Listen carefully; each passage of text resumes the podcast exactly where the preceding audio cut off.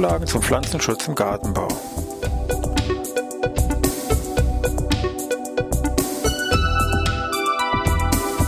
Ein wöchentlicher Podcast der Forschungsanstalt für Gartenbau an der Fachhochschule Weinstefan von und mit Thomas Lohrer.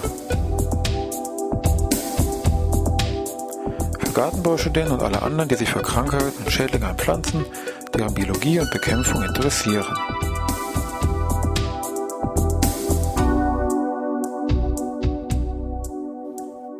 Thema heute Pflanzenstärkungsmittel. Ja, ich begrüße Sie zur neuen Podcast-Ausgabe von Pflanzenschutz im Gartenbau. Hier eine FGW in Weinstefan. Wenn Sie sich mal verschiedene Spritzmittel angeschaut haben, ob es in irgendeinem Pflanzenschutzkeller oder beim Landhandel bei dabei war, im Baumarkt haben Sie vielleicht, wenn man genau hinguckt, gesehen, ups, bei manchen steht drauf Pflanzenschutzmittel, man steht vielleicht drauf Pflanzenstärkungsmittel. Da kann man sich schon fragen, ist das irgendwie das gleiche oder ist das einfach nur vielleicht ein Werbegag von den Marketingleuten der Firmen? Pflanzenstärkungsmittel hört sich vielleicht ein bisschen besser an, das vielleicht ein bisschen besser verkaufen. Ähm, nein, das ist nicht so. Es sind also feststehende Begriffe. Pflanzenschutzmittel und auch Pflanzenstärkungsmittel sind juristische Begriffe, Definitionen, die man natürlich auch nachlesen kann. Wo kann man das nachlesen, wenn es um Pflanzenschutz geht? Ganz klar, im Pflanzenschutzgesetz. So ein Gesetz ist immer prima aufgebaut, fängt meistens an mit Paragraph 1 Zweck des Gesetzes, also was soll der ganze äh, juristische Geschichte hier und in Paragraph 2 folgen dann in der Regel immer diese Begriffsbestimmungen, das ist hier in diesem Gesetz genauso. Da kann man dann nachlesen, Paragraph 2 Begriffsbestimmungen unter Nummer 10 Pflanzenstärkungsmittel steht da wunderbar. Äh, sinngemäß steht hier in diesem Paragraph 2 Nummer 10 Pflanzenstärkungsmittel dazu gehören Stoffe, die ausschließlich zur Erhöhung der Widerstandsfähigkeit von Pflanzen bestimmt sind, Punkt 1, oder Stoffe, die Pflanzen vor nicht-parasitären äh, Faktoren schützen sollen, also ist meistens so wie Wasserverdunstung, Vorschuss oder ähnliches. Und zum dritten Stoffe zur Anwendung an abgeschnittenen Zierpflanzen. Das sind diese klassischen Frischhaltemittel. Also im Wesentlichen würde ich mich mal beschränken auf diesen ersten Hinweis. Stoffe, die ausschließlich zur Erhöhung der Widerstandsfähigkeit von Pflanzen bestimmt sind. Das ist schon ein wichtiger Unterschied äh, bezogen auf ein Pflanzenschutzmittel. Warnreichen Pflanzenschutzmittel ist ebenfalls hier im Gesetz verankert und definiert, wirkt direkt gegen Krankheiten, Schädlinge, Pilze, Unkräuter und so weiter. Und eben, wie wir eben gesehen haben, Pflanzenstärkungsmittel wirkt nur indirekt, also Erhöhung der Widerstandsfähigkeit der Pflanzen, da wir so keine direkte Auswirkung auf die Laus oder den Pilz hier entsprechend haben. Damit so ein Pflanzenschutzmittel nun in Verkehr gebracht werden kann, also verkauft werden darf, muss natürlich gewisse Anforderungen erfüllen. Auch dies ist wunderbar in diesem Pflanzenschutzgesetz hier äh, festgesetzt und verankert in Paragraph 31. Auch das lässt sich hier wunderbar nachlesen. Und hier sind äh, zwei bzw. drei Aspekte zu beachten. Zum einen, wichtiger Punkt, dass so ein Pflanzenstärkungsmittel bei natürlich entsprechend bestimmungsgemäßen sachgerechter Anwendung. Jetzt wichtig, keine schädlichen Auswirkungen auf Gesundheit, Mensch, Tier, Grundwasser, Naturhaushalt und so weiter haben darf. Punkt eins. Und der Punkt zwei ist, es muss an einer Liste vom BVL, das ist das Bundesamt für Verbraucherschutz und Lebensmittelsicherheit, muss das entsprechend aufgenommen worden sein. Daneben gibt es noch ein paar Vorschriften zur Kennzeichnung, was es also im Teil oben drauf stehen muss. Auch hier wieder ein zweiter wichtiger Unterschied zum Pflanzenschutzmittel. Also Pflanzenstärkungsmittel, Stichwort Liste vom BVL, muss entsprechend drinstehen. Und bei Pflanzen Schutzmittel, ja, das ist ein entsprechend umfangreiches Zulassungs- und Prüfverfahren zur Wirksamkeit, Umweltverträglichkeit dieser ganzen Produkte, dieser Wirkstoffe hier gegeben, also eine sehr große Palette, dauert zu lange, kostet sehr viel Geld. Also auch hier eine wichtige Unterscheidung. Auf der einen Seite steht es in der Liste nur drin, Pflanzenstärksmittel, auf der anderen Seite Pflanzenschutzmittel, großes Zulassungsverfahren. Wichtig ist auch, darf man nicht vergessen, Pflanzenschutzmittel muss wirken, vom Gesetzgeber gefordert, muss eine entsprechende Wirksamkeit nachweisen und besitzen. Das heißen, wenn ich ein zugelassenes Mittel kaufe, muss ich davon ausgehen, es hat die Prüfung bestanden, muss also auch wirken. Bei Pflanzenstärkungsmittel ist das nicht der Fall. Es ist nirgendwo juristisch festgesetzt, dass ein Pflanzenstärkungsmittel wirken muss. Denken zwar viele, aber das ist nicht so. Das haben die Juristen da entweder bewusst nicht reingeschrieben oder vergessen, wie auch immer. Aber vom Gesetzgeber muss kein Pflanzenstärkungsmittel wirken. Gut, viele tun es, aber sie müssen es nicht. Gut, dann wollen wir schauen, was mit dieser Liste nun so auf sich hat. Wie kommt man in diese Liste rein? Äh, vielleicht hat ja jemand da irgendwelche Sachen zusammengebaut und sagt, hm, das riecht so gut, Das wird man sich mit Sicherheit auch als Pflanzenstärkungsmittel vielleicht zulassen äh, können. Da wachsen die Pflanzen bestimmt besser und die Läuse fallen von alleine dann gleich um. Wollen wir mal schauen, was man dafür braucht, um in diese Liste reinzukommen. Vielleicht ist es ja gar nicht so teuer. Wollen wir mal sehen.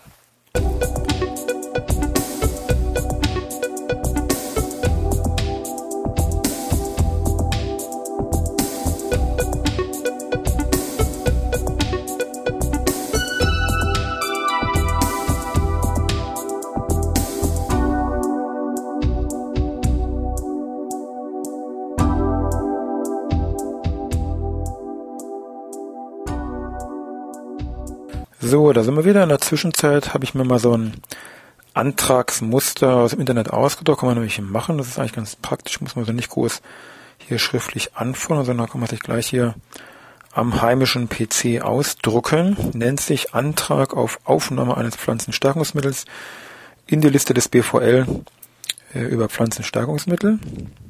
Das ist genau das, was wir hier entsprechend brauchen. Da steht oben drüber ganz klar, Antrag in dreifacher Ausfertigung stellen. Das ist natürlich klar, wir sind in Deutschland. Unter drei Ausfertigungen natürlich geht das nicht. Gut, wollen wir mal schauen, was ist jetzt gefordert, was muss in so einen Antrag rein. Name, Anschrift des Antragsteller, kein Problem. Bezeichnung des Mittels, also das Ding muss irgendeinen Namen haben.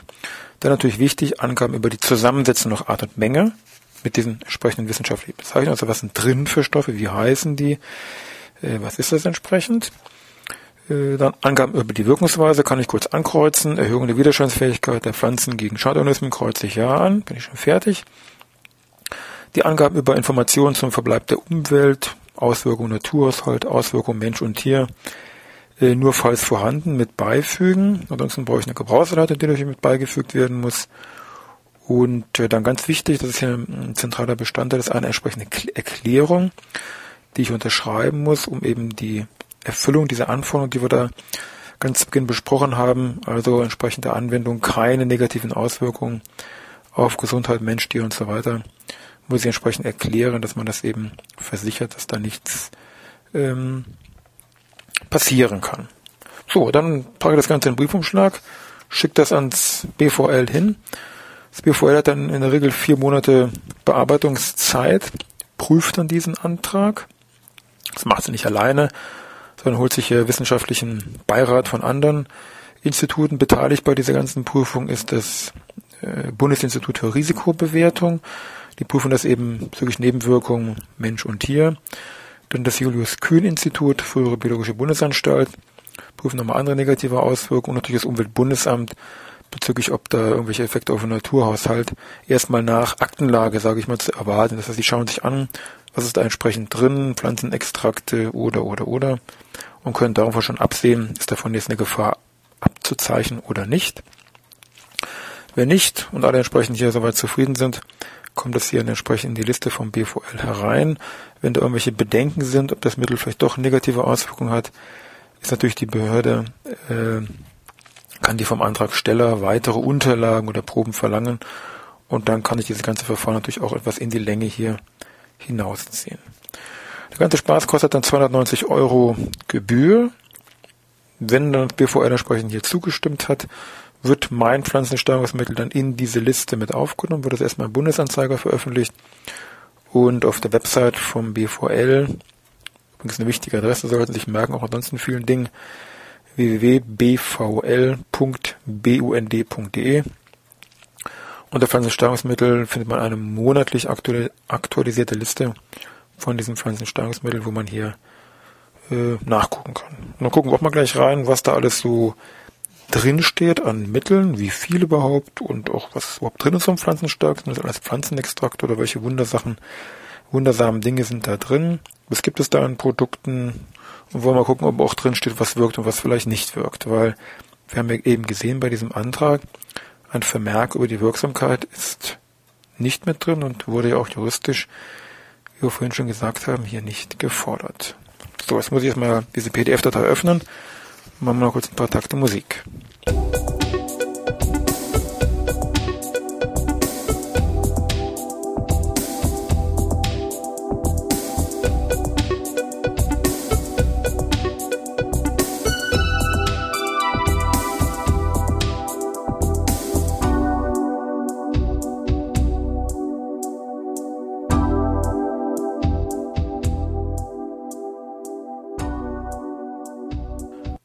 PDF-Datei ist mittlerweile auf. Beschreibende Liste der Pflanzenstärkungsmittel. Wenn nun meint, naja, da tauchen so ein paar Mittelchen auf, der wird sich vielleicht wundern, diese Liste jetzt ist also locker über 30 Seiten lang. Wenn man das mal grob zusammenrechnet, kommt da leicht über 300 Pflanzenstärkungsmittel zusammen, die mittlerweile hier in Deutschland auf dieser Liste mit draufstehen.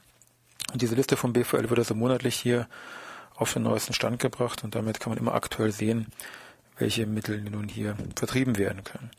Wenn man diese Liste reinguckt, steht im Wesentlichen eben drin, gut wie das Produkt hier heißt, ähm, wer das entsprechend vertreibt, dann auch natürlich interessant, was hier in den Produkten enthalten ist, also Inhaltsstoffe. Hm, kann man hier so nachlesen, Algenextrakte und und und. Das ist schon ganz interessant, wenn man das so ein bisschen quer liest, äh, wird man erkennen, es sind, ja, man muss sagen, im Wesentlichen vier Gruppen, die sich hier tummeln.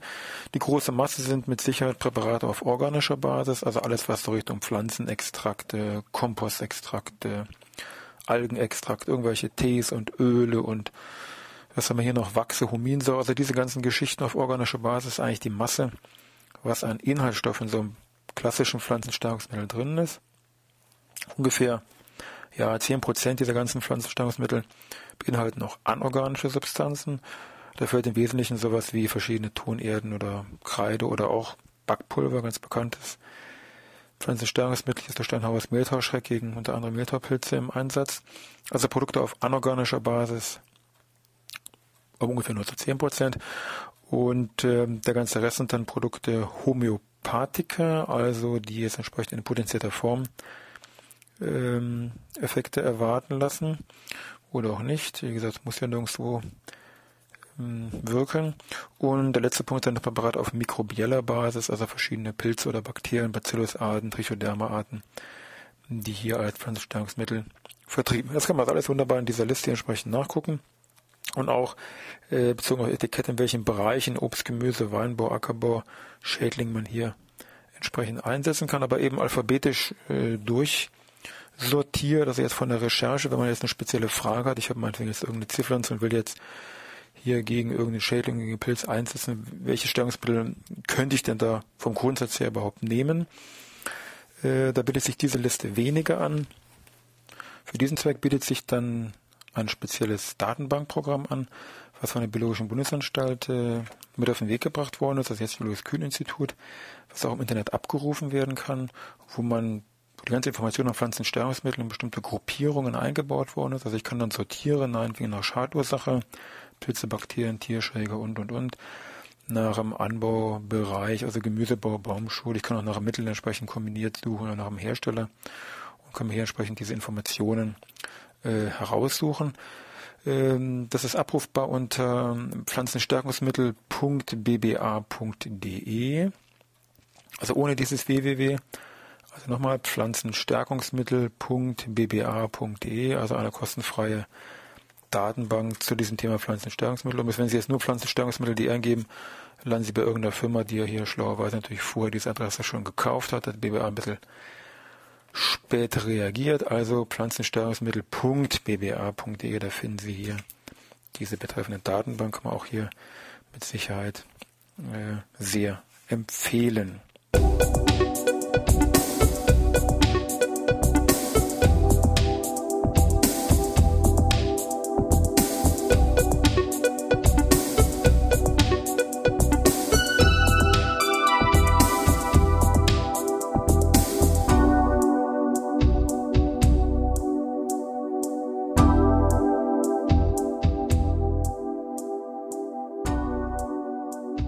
Ja, da sind wir wieder am Ende von unserem wöchentlichen Podcast zum Thema Pflanzenschutz im Gartenbau.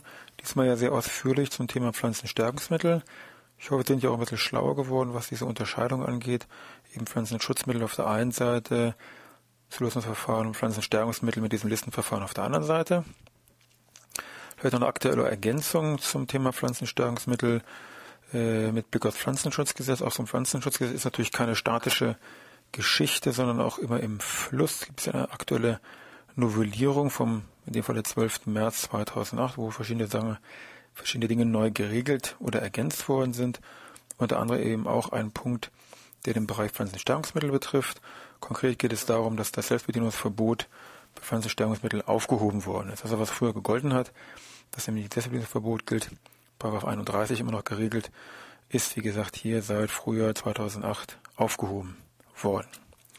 Ja, ansonsten habe ich Ihnen zum Schluss immer noch so ein paar aktuelle Tipps gegeben bezüglich jetzt Literatur, Bücher, Internetadressen.